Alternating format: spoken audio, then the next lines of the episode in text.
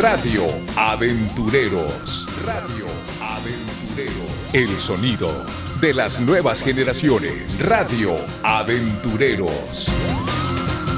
Conducen Eitan y Fernando. Fernando y Eitan. Radio Aventureros.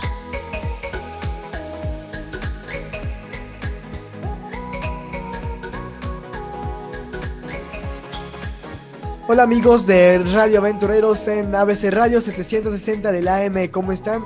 Mi nombre es Eitan Cruz y como cada semana nos da aquí a los Aventureros mucho gusto que se encuentren con nosotros sintonizándonos en este programa que hacemos con mucho cariño para ustedes.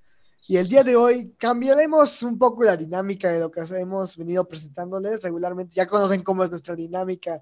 Es como un ping pong y vamos respondiendo preguntas y desenmarañando dudas que tenemos sobre nuestro invitado, pero esta vez eh, será un poco diferente. Para dar un poco de contexto a lo que vamos a tocar hoy, que es un programa un poco diferente y especial, los medios de comunicación en los últimos años pues han cambiado muchísimo. Y también las nuevas tecnologías han hecho que la forma de estudiar y de aprender de los niños jóvenes y tampoco no tan jóvenes puedan ser un tanto distintas. Y bueno, con esto claro, los invitados de hoy son un grupo de jóvenes del Instituto de Astronomía de la UNAM que tienen un canal de YouTube que se llama Astrofísicos en Acción. Ya son bastante populares, bastante populares en redes. Los reventureros lo siguen, así que ustedes también deberían. Pero antes de eso, queremos, eh, bueno, quiero darle la introducción a mi compañero Fer, que siempre nos acompaña, el buen Fer. Hola Fer, ¿cómo estás? Hola, Tean, yo estoy muy bien, espero que tú también y espero que también estén bien, queridos radio escuchas, como siempre, otro sábado eh, en otra aventura de Radio Aventureros, porque ¿cuántos de nosotros no hemos querido, no hemos añorado explorar y conocer el universo? Pues se me hace increíble que hoy tengamos aquí a, astrofísicos profesionales que vengan y nos, los, y nos lo acerquen de una manera tan sencilla y tan simple como lo están haciendo nuestros queridos amigos y astrofísicos en acción. Por favor, estoy ansioso. Comencemos. Por supuesto que sí, justamente eh, son, pues, son inspiración para muchos de los que somos aficionados a conocer más de nuestro universo y llegar un día se pueda al espacio. Ahora sí le doy, le doy la bienvenida a los astrofísicos en acción, Zeus Valtierra y Tirish Luna. Un gustazo que estén aquí con nosotros. ¿Cómo están? Bien, gracias. Pues primero que nada, muchas gracias por invitarnos a su programa. La verdad es que nos encanta siempre llegar a más audiencia y pues eh, encantada y encantado de, estar aquí con ustedes. Muchas gracias por aceptar, por venir y pues tomarse un poco de su tiempo para venir aquí y compartirnos todo lo que han hecho. No, pues eh, un gusto, ¿no? El que, el que nos inviten a, su programa. Estuvimos este, viendo ahí algunas cápsulas y cosas que han hecho y fue como de, wow, qué, qué padre, ¿no? O sea, que gente tan joven eh, esté haciendo esto y bueno, pues que también nos, nos volteen a ver, ¿no? La parte de educación, la parte de, ciencia en, redes sociales. Muchas gracias, chicos. Sí, no, hombre, Zeus Trish, es un gusto para nosotros tenerlos aquí con, aquí, aunque sea, aunque sea virtual, pero a ver si ya se puede en cabina, estaría padrísimo, pero aún así es un gustazo, es un gustazo. Gracias a ustedes, más bien. Y bueno, pasando este, con la entrevista, platíquenos, eh, si se puede, los dos, ¿qué es Astrofísicos en Acción? ¿no? ¿Cómo, ¿Cómo nace la idea de crear y difundir este, este conocimiento, ¿no? De astrofísica, astronomía, estrellas, dimensiones, todos esos temas que ustedes tratan. Eh, ah, ok. Este, pues. yo creo que todo el mundo sabe quién es Carl Sagan, entonces es como uno de nuestros grandes héroes personales, bueno, al menos este, de mi parte. Bueno, de Trish sé que también. Desde Cosmos, ¿no? desde Cosmos, ¿no? Y, este, yo, mi primer acercamiento exacto fue cuando vi la película de Contacto y dije, ah, caray, no, está, está muy buena esa película, ¿quién la hizo? Y entonces empecé como a investigar eh, ah. y pues me topé con Carl Sagan, ¿no? Y empecé a leer sus libros, a ver su serie y entonces fue como de, yo quiero eso, yo quiero hacer eso, este, quiero hacer astronomía, bueno. Este, todos, en algún momento, todos en algún momento quisimos hacer eso. E, explicarnos, eh, explicarme, ¿no? O sea, responderme a mí mismo este, qué había pasado en el origen del universo y esas cosas. Entonces me dijeron, ah, bueno, pues tienes que estudiar física y luego tienes que estudiar astronomía, ¿no? Y pues enos aquí, pero En, algún momento justamente me este, surgió como esta, esta chispita de querer comunicarlo a la gente, ¿no? De querer hacerlo justamente como, como Sagan, de decir, pues vamos a llevarlo a, la gente. Llevarlo al público. Y oigan, quisiera, quisiera preguntarles, he visto que tienen muchos videos en su canal y de muy distintas temáticas, pero ¿cómo se organizan cada, cómo se organiza cada uno para su canal? Esta pregunta es para los dos. ¿Cómo se organiza cada uno para su canal? ¿Quién graba, quién edita? ¿Cómo lo hacen? Porfa. Pues en realidad hacemos todos todo. Oh, wow. Sí, o sea, dependiendo de, obviamente, del tema que, que, vayamos a tratar. Por ejemplo, Zeus es experto en cuestiones como de agujeros negros y de más como de cosas galácticas. Eh, Norberto es más experto en cosas de medio interestelar, pero también le encanta la observación astronómica, entonces sabe muchísimo sobre eso, sobre telescopios, binoculares, cosas más como de astrónomos que tienen un telescopio y, quieren saber qué es lo que están viendo o pueden ver. Y yo soy experta en cuestiones de planetas, eh, entonces del sistema solar y todo esto. Entonces, eh, también depende del tema que vayamos a tratar, es que cada quien hace un guion, eh, pero normalmente lo revisamos por lo menos el guion dos o, o los tres. Y y la grabada, pues normalmente también, o, si no es que nos juntamos, porque pues ahorita ha estado difícil en esta, en esta situación, pero si, si yo lo grabo, pues luego se los mando para que alguno de ellos lo edite, o yo lo edito, o Norberto escribe y yo grabo y luego se edita, o sea, todos participamos en todo en realidad. Y bueno, en la planeación también, porque siempre estamos como al pendiente de que todas las noticias astronómicas o de ciencias espaciales podamos eh, cubrirlas. Entonces, si hay algún bomberazo de que va a surgir tal noticia, pues nos preparamos desde antes para poder planear. Ah, exacto. Y afortunadamente, pues no somos solo nosotros tres, nosotros tres somos los que más estamos como en el canal, pero tenemos muchos colaboradores que también nos ayudan, eh, por ejemplo, cuando hacemos en vivos o así. Entonces, em, pues la verdad es que sí, hacemos de todo. Entonces el que no está editando está enviando audios, el que no está enviando audio está lavando y el que no está lavando está cocinando y todos, todos. O haciendo un meme. Exacto, y el que, no está haciendo meme le está ahí dando, no, mira, ya se meme. Exacto. Y oye, quisiera volver a tomar la palabra, por favor, rápidamente. Tirish, como científica, ¿has sufrido discriminación? ¿Y qué opinas de, la discriminación hacia las mujeres científicas? Es muy buena pregunta porque em, cuando uno entra a estudiar alguna carrera científica, pues normalmente sí te topas, con lo primero que te topas es que pues eres de las pocas mujeres en tu salón, ¿no? Hay eh, normalmente hay pocas mujeres, obviamente en nuestra época pues ya somos pocas, pero tampoco somos una o dos. En épocas más anteriores pues era una mujer en toda una generación, por ejemplo, aunque de todos modos se sigue viendo esta parte en la que eh, todavía está como no exactamente mal visto, pero, pero sí es muy difícil. Em, a veces que las mujeres se acerquen a este tipo de carreras, mm. porque también desde chiquitos nos enseñan, nos, nos enseñan erróneamente, por ejemplo, que las matemáticas se les hacen más fáciles a los hombres o que las cuestiones técnicas también, ¿no? Y si a una niña les gusta hacerlo, exacto, y si a una niña les gusta hacer eso, eh, la misma sociedad te está diciendo, no, eso no te debe de gustar. Exacto, exacto. Entonces terminas cambiando tus gustos, aunque ni siquiera te estás dando cuenta como conscientemente que lo estás haciendo, ¿no? Entonces, por eso tenemos un montón de personas que dicen, ay, no, yo hubiera, a mí me hubiera gustado ser ingeniera, ay, no, a mí me hubiera gustado ser matemática, ah, no, a mí me hubiera gustado ser física, pero ese hubiera siempre fue lo vieron ya demasiado lejos porque no era una carrera de mujeres, ¿no? Entonces, afortunadamente a mí nunca me educaron eh, con ah. esos pensamientos, entonces yo nunca me sentí incapaz de hacer cualquier cosa porque nunca me dijeron esto es para hombres o esto es para mujeres. Tú haz lo que quieras hacer, perfecto, sí. Exacto, pero desafortunadamente pues sí hay muchas personas que todavía sufrieron eso. Ahora, lo que sí... Eh, em, por ejemplo, en, en, este, en esta cuestión de, cosas de discriminación, no he sufrido mucho, pero sí he sufrido algunos, algunos comentarios como que no pensaban que yo iba a poder terminar una maestría, por ejemplo. Em, o, o si los, este es como un tip, chicos, si los hombres cuando yo iba a fiestas, eh, si se enteraban que yo era física, como que me tenían ya miedo. Como que, ajá, como, ajá, exacto, como que ya no, ya no se acercaban a ligar tan fácil como cuando no sabían que estudiaba yo, ¿no?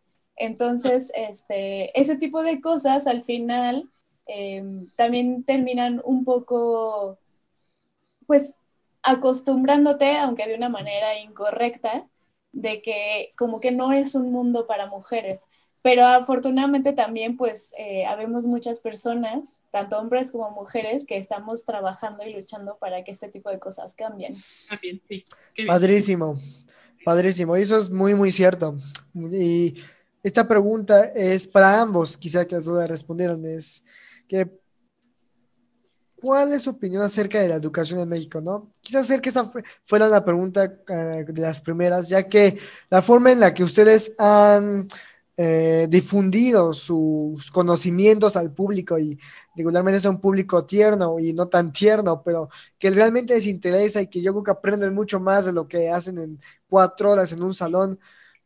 ¿Qué piensan de la educación de, México? ¿no? ¿Cómo, ¿Cómo estamos yendo según su opinión? Eh, bueno, yo, empiezo a responder. Eh, como ustedes quieran, como ustedes quieran. Sí, digo, supongo que iba a decir eso, Trish, porque yo doy clases también. Soy, soy profesor.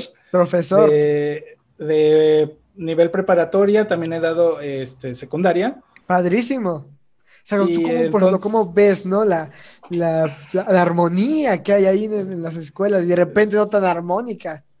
Ajá, sí, e, es complicado, ¿sabes? Eh, y, no sé, no sé qué tanto influyan factores externos, eh, porque, por ejemplo, cuando trabajamos con niños, que hacemos talleres, o sea, no de darles clases, sino de darles talleres, los niños es así como que absorben toda tu energía y quieren absorber todo tu conocimiento y te preguntan todo. Sí, sí, sí, y tú te emocionas mucho, ¿no?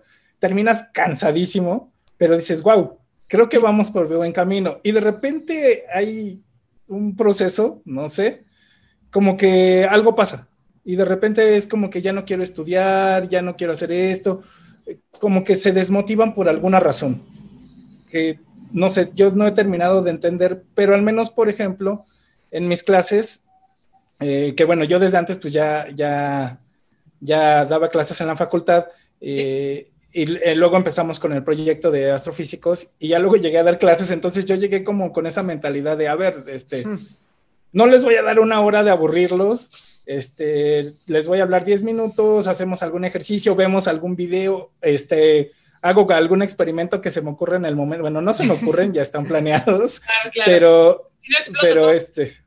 sí, de repente todo Vamos a aprender a dibujar con tiza, ¿no? Ah, es lo que... Pero, pero sí es así como de que, a ver, vamos a hacer una apuesta, ¿no? De este, no sé, un, refresco, de qué pasa si yo suelto esto o suelto esto, cuál va a llegar primero. Cosas que uno, que uno como que ha, conocido en, esta parte de la divulgación y se les hace muy ameno a los chicos y les gusta mucho la clase, o bueno, al menos eso es lo que me han dicho. Y, y, entonces, como que dices, ah, bueno, pues igual por aquí podría ser, ¿no? Sin embargo, hay cosas que tienes como que seguir como profesor, que te ah, dicen, es que tienes que dar, este, o sea, no te dicen qué enseñar ni cómo enseñarlo, pero sí te dan como pautas que quieren que se mm. cumplan, ¿no? Entonces es como, ah, bueno, hay que seguir este temario, hay que hacer estas cosas, y como que ahí es donde siento que... Ajá, ajá, justo, ¿no? sí, sí, sí, sí. Sí, que, que, es como que los chavos dicen, ah, pues vamos bien, y de repente, no, pues es que, ¿qué creen? Que tenemos que ver esto, lo tenemos que ver, ¿no? Y vamos a ver las tablas de multiplicar. Aunque ya estábamos en física cuántica, vámonos a las tablas.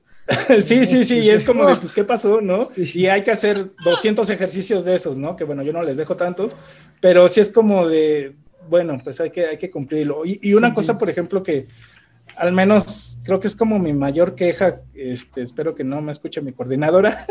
bueno, pero no, no, es de ella, yo sé que no es de ella, que te, cuando te haces tu plan de tu programa, eh, de, de la materia, te ponen una columna. ¿Cuál es el producto que vas a obtener de esto? O sea, que una tabla, que una tarea, algo así, pero ponen la palabra producto. Y entonces, una vez sí me peleé, le dije, oye, la educación no es un producto, ¿no? O sea, no sé, como que yo choco mucho con eso, pero es algo que yo sé que le piden a ella, ¿no? Y le piden a la escuela. Y en general, o sea, siento que están eh, en esta vida moderna como que están viendo eso, ¿no? A la educación como un producto y creo que eso es como un gran problema. bueno, al menos de mi parte. Aparte, bueno, una de las cosas como importantes que, que dijiste, Zeus, es que, que, normalmente se le hace ver a, la, a, las personas en la escuela, eh, sobre todo en las áreas de la ciencia, que la ciencia es aburrida o que es para genios, o que, ajá, como que como que siempre la hacen ver como muy aburrida y ese tipo de cosas también hace que después pues la gente no elija una carrera científica para estudiarla, ¿no? Entonces mm. sí, tenemos que trabajar en, crear un nuevo tipo de formato para la educación que de hecho, bueno, ya existen, ¿no? Como esta de la educación en áreas STEM o STEAM, para que, para que justamente puedan empezar a crear por ellos mismos su propio conocimiento, pero de una manera más como de exploración, no de, no de yo te digo esto y tú me vas a creer todo y tienes que estudiarlo, sino, sino tú compruébalo, sí, sí, sí, sí, sí. Sino que el conocimiento se genere también por uno mismo, porque este tipo de, de educación también hasta genera que exista gente, mucha, mucha gente que cree que crea en las teorías de conspiración, porque al final no los, no los enseñaron desde chiquitos a, analizar por sí mismos las cosas que vivían en su alrededor. Entonces, la educación, mm, sobre todo en ciencia, pero ya deja, en todas, necesita enseñar y, volver justamente volver a, esta, a esta generación de la curiosidad por el conocimiento y por querer saber más. Eso es una de las cosas, por ejemplo, por las que nosotros nos encanta hacer divulgación, porque nos encanta que la gente se emocione de saber cosas del, espacio. y que conozcan, que sepan, sí, sí, sí, sí, Exacto. Completamente de acuerdo, sí. Sí, por supuesto, les quiero preguntar, este, hablando justo de esto de divulgación y de todo esto, yo he observado que en YouTube canales que para mí son temas poco importantes tienen muchos suscriptores. Y yo digo, ¿cómo? Y canales que, de verdad son realmente interesantes, que buscan enseñar, tienen muy, muy pocos suscriptores y que de verdad se esfuerzan. Entonces, quisiera preguntarles a los dos, ¿cómo le hacen ustedes para tener temas educativos tan interesantes y al mismo tiempo tener tantos suscriptores? Pues una de las cosas, o sea, que justamente buscamos es hacer la ciencia divertida, eh, sobre todo en este tema de la astronomía, ¿no? A final de cuentas, YouTube surgió como una plataforma de entretenimiento, entonces es como casi medio normal que, la gente busque entrar por divertirse o por ver caídas chistosas, ¿no? pero, gatitos. pero gatitos. gatitos. Pero, pero una de las cosas que nos, que nos, nos gusta mucho es este, justamente usar el humor, chistes y así para que la gente para que la gente pues se identifique también Con, nosotros y también que sepa que los científicos somos personas normales, ¿no? O sea que también tenemos problemas y, también nos puede gustar bailar. También somos humanos, dice. Exacto, exacto, somos humanos y, y, así como, como a, a gente que le gusta ver, este, no sé, videos de música, pues también a mí me podría gustar, ¿no? O, ver videos de, no sé, de Los Simpson. Y por eso, de hecho, metemos muchas cosas luego de Los Simpson, ¿verdad? Sí, sí, estuve viendo. Sí, justo esto. Sí.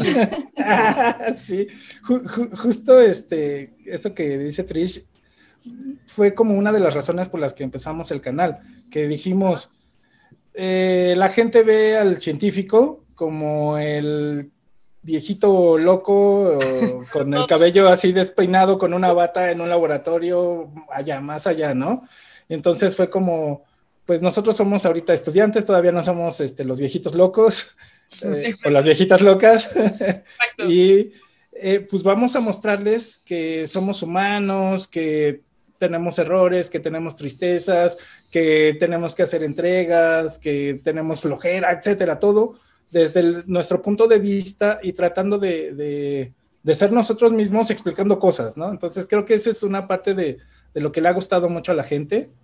Este, sí, hay, por ejemplo, compañeros eh, edutubers, sobre todo los, este, los chicos de España, que están repuntando mucho porque han visto como esta fórmula de decir, a ver, te voy a hablar de ciencia, pero ah, de una manera distinta. Eh, tal vez contándote una historia o diciéndote algo que te llame la atención usando el clickbait. y la gente va y de repente, sin que se dé cuenta, ya aprendió algo, ¿no? Porque, pues, como dice Trish, o sea, tú te metes a YouTube, yo me meto a YouTube para distraerme 10 minutos, 15 minutos, pero si logramos que alguien aprenda algo en el proceso, este, es lo que nos vamos, mucho mejor. Nos vamos bien, seguidos, ¿no? Doble, exacto.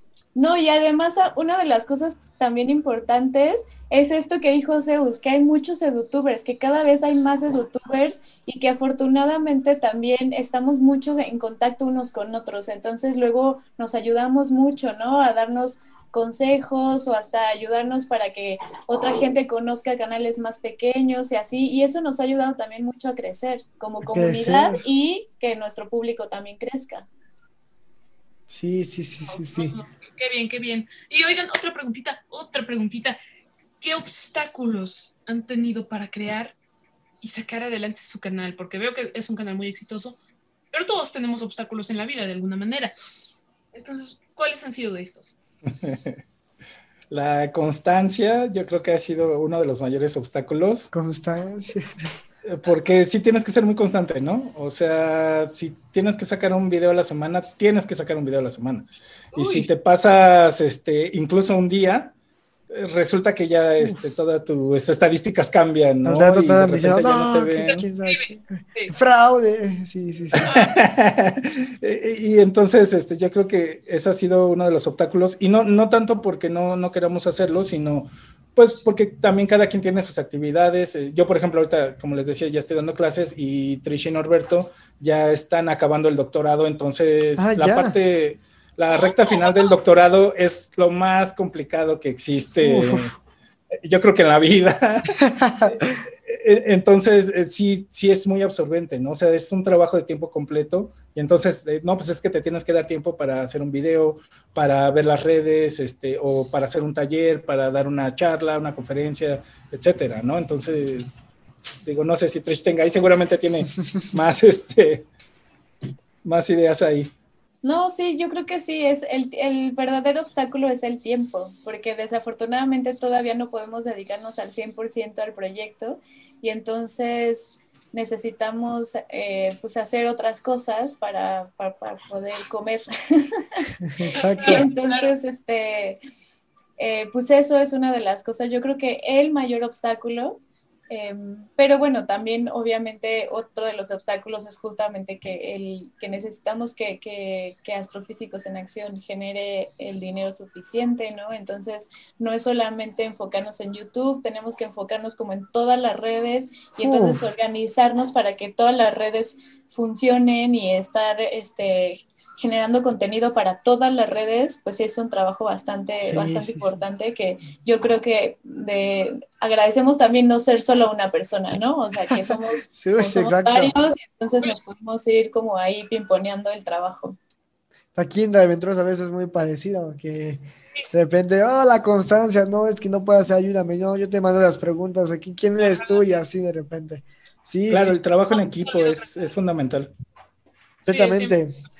Y bueno, quisiera pasar a otro tema, que es, ustedes, por lo que entiendo, es, un alumno, si ya, tú este, ya es maestro y es alumna, y está padrísimo eso. Pero, ¿cómo sería para ustedes una clase ideal, ¿no? De parte del punto de vista del alumno, pero también desde el maestro. Es decir, el formato común del maestro es, yo estoy enfrente y les digo cosas y el alumno es, estoy atrás y recibo cosas, ¿no? Pero regularmente es nada más como mudo, o se mueve uno, se mueve el otro, y estoy ahí. Es muy estético, muy, no estético, pero no es la palabra, muy estático, muy monótono. ¿Cuál sería su, como su clase ideal, ¿no? Desde ambos puntos de vista. Porque depende de, también de, tus alumnos, ¿sabes? O sea, depende de tu grupo eh, que tú puedas hacer ciertas cosas o puedas hacer otras cosas. O sea, tal vez. Con algunos alumnos pueda ser más serio, este, explicar, hacer problemas, trabajar, y, eso, y, eso, y eso les resulta muy bien. Y con otros no puedas hacer eso, sino que llegues y les digas, a ver, está este problema, ¿no? este, resuélvanlo y vamos a trabajar entre todos. O tal vez esto que está muy de moda del aula invertida, y bueno, ahorita más que nunca, ¿no? Este, de a ver, vayan, vean videos, este, investiguen, hagan esto y llegamos aquí a platicar y a resolver este, dudas y, cosas, ¿no? Entonces, no sé, no sé cómo sería una clase ideal mía. Tal vez tendríamos que preguntarle a mis alumnos. Este, pero digo, yo, yo creo que sí depende del grupo este, en el que estés enfrente del alumno para ver cómo sería la, clase ideal, ¿no? Sí, sí. Sí, de hecho, o sea, cada semestre es distinto. Yo también doy clases en la facultad, pero, pero una de las cosas que yo siento que ayuda mucho a la educación actualmente y justamente pues es la tecnología. O sea, ya independientemente de que todo esto pase, este, el uso de, la, de, por ejemplo, de videos, de, de salidas de campo, de cosas que hagan justamente que no sea tan estático dar una clase o recibir una clase, creo que esas son de las cosas que se agradecen. Ok, bueno, eh, amigos de eh, Radio Aventureros, MS Radio y Trish y Zeus, bueno, muchísimas gracias. Creo que desafortunadamente se nos escapó el tiempo de las manos, ya ya no hay Ojalá pudiéramos, eh, a ver si podemos hacer luego parte 2. Muchísimas gracias, en verdad, por venir aquí. Nos, nos alegra mucho que haya gente todavía en el mundo como ustedes, gente que todavía más que solamente, o sea, como concentrarse en su área que está padrísimo, ir más allá, ¿no? O sea, trascender y decir, creo que no, si yo sé, yo también quiero que los demás sepan, ¿no? Entonces, pues a mí se me hace algo sumamente eh, honorable y muy chido de ustedes, muy chido, muy, padre que ustedes dos hagan esto. Claro, y los invitamos pues también a seguirnos en todas las redes sociales y sobre todo suscribirse al canal de YouTube para que también se sigan si en sus redes estaría padrísimo. Por supuesto. Es Astrofísicos en Acción en cualquiera. Oh, perfecto. Y bueno, si quieren escuchar más programas tan increíbles como este, pueden visitar www.radioaventureros, donde pueden ver las temporadas de la 1 a la 11. Pueden visitar igual nuestro canal de YouTube. Recuerden darle like a todos los videos, suscribirse y activar la campanita. Y pueden escucharnos todos los sábados de 11.30 de la mañana a 12 de día aquí en ABC Radio 760M. Muchas gracias por estar con nosotros. Nos vemos en la próxima aventura. Muchísimas gracias amigos de Radio Aventureros en ABC Radio 760 de la M. Muchísimas gracias. Mucha, una, una, vez más, muchísimas gracias Trish, muchísimas gracias Zeus por estar aquí con nosotros. Maravillosa entrevista. Muchísimas gracias. Estamos en contacto. Gracias. Gracias, hasta luego. Bye. Muchísimas gracias. Hasta luego amigos de Radio Aventureros. Radio Aventureros.